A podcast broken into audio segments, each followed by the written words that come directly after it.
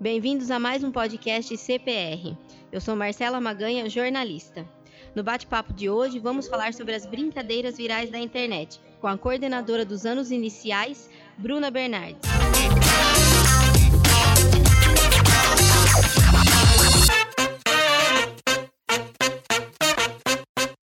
Bem-vinda, Bruna. É, olá, muito obrigada pelo convite. É um prazer poder trocar ideias hoje aqui com vocês. O prazer é nosso e este momento com certeza vai ser enriquecedor. Vamos começar o nosso bate-papo. Bruna, essas brincadeiras de mau gosto e muitas vezes perigosas estão cada vez mais recorrentes na internet. Logo, orientar os filhos é um grande desafio para os pais. Como você acha que deve ser essa orientação? A internet é um mundo novo, é quase sem leis, é super disponível para as crianças e eu ainda acredito que a ação deve ser em conjunto. É família, é escola e o Estado. A família sempre no sentido do diálogo. É conversando com a criança, não julgando, porque a criança, por natureza, ela já é curiosa. Então, o que o pai precisa fazer é dialogar com o filho. A escola, no sentido de orientar.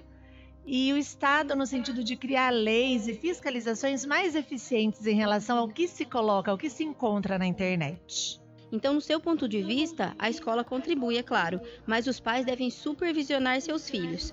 Como você acha que deve ser essa supervisão, esse acesso à internet? E como os pais podem fazer isso sem é, colocar aquele sentimento de desconfiança na ação dos filhos? Na verdade, a gente precisa mudar o foco. Não é em relação a supervisionar e investigar, mas é ter cautela e cuidado com tudo que o filho tem acesso na internet. Quando as crianças têm acesso à internet no colégio, tudo tem o teor pedagógico. Então, cabe ao colégio a orientação, os perigos que existem na internet, coisas saudáveis e não saudáveis. Mas a família tem um momento livre de lazer na internet com os filhos. Então, aí sim precisa ser supervisionado. Como eu disse antes, sempre com o diálogo. Tem que conversar abertamente com os filhos, tem que saber o que eles estão vendo, tem que tirar a curiosidade das crianças. A criança ela é por natureza curiosa. A gente não pode julgar, não pode brigar, mas entender e conversar. Mesmo com esse diálogo e a supervisão dos pais, existe uma faixa etária correta para a criança ter acesso à internet e o tempo. Você acha que tem que determinar um tempo diário, semanal, para a criança poder ter esse lazer na internet? Não existe uma faixa etária para a liberação do celular. O que existe é a responsabilidade dos pais em acompanhar. Se os pais sabem que tem uma dinâmica corrida e não conseguem acompanhar o que a criança está fazendo na internet, é melhor não liberar até que tenha esse tempo disponível. Quanto ao tempo limite, acredito que precisa ser saudável para toda a família. A criança não pode ficar na internet, abrir mão de brincar com irmãos e familiares, abrir mão do momento de estudo então, é preciso ter um bom senso e conversar entre família. Se acredita que entre uma hora, uma hora e meia dá para brincar, dá para jogar, dá para se socializar com os colegas através dos jogos, dos games, legal. Mas precisa ter o bom senso entre toda a família para não virar um cabo de guerra também entre eles. Com certeza. Agora falando dos jovens, dessa última brincadeira que aconteceu, o desafio da rasteira, isso foi gravado tanto dentro da escola como fora da escola. Por que, que você acha que esse tipo de brincadeira, esse tipo de pegadinha, ele acontece e se dissemina no meio dos jovens? Nós estamos vivendo num boom de exposição virtual. A cada dia aumenta o número de canais no YouTube e quem está por trás de tudo isso são influenciadores. A gente precisa lembrar que a internet tem situações boas e situações que não são tão boas. Tem influenciadores que não têm essa responsabilidade de saber que aquilo que eles estão mostrando ali vai viralizar e às vezes colocando em risco a vida das crianças que estão seguindo o canal.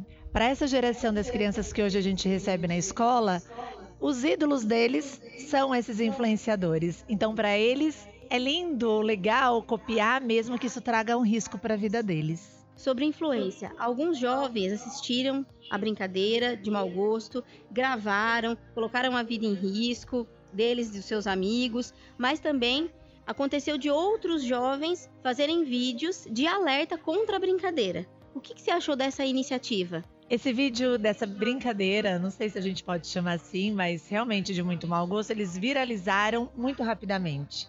E deixa a gente preocupado, tanto mães, pais, é, educadores, ver que os alunos tomam frente junto com os colégios, de postarem vídeos que não vão beneficiar só a si próprios, mas toda uma comunidade, nos deixa esperançosos. Porque a gente vê que eles ainda pensam na inteligência emocional deles e dos outros também. É, essa é a importância da empatia, não é mesmo? Quanto à postura da escola, mesmo aqui no CPR, não havendo nenhum caso, ainda bem, como deve ser o trabalho de conscientização do jovem, para que ele até, se caso tenha acesso a esse tipo de brincadeira, de pegadinha, assista, mas também reflita sobre isso e não haja por impulso. Eu acredito que não só o Colégio Pedro Rafael, mas qualquer outro colégio tem a missão, acima de formar um cidadão ou ensinar mesmo academicamente, de ser um porto seguro para a comunidade. Aqui, em parceria com as famílias, nós nos propomos a orientar os alunos em relação a esse bom uso da internet e ter uma inteligência emocional suficiente para saber aquilo que é saudável ou não para sua vida. E a partir deste ano, nós iniciamos esse trabalho de formação também com as famílias, para a gente poder desenvolver a inteligência socioemocional com eles, para que eles possam saber lidar com os desafios que a infância, a pré-adolescência até mesmo a adolescência trazem com a idade.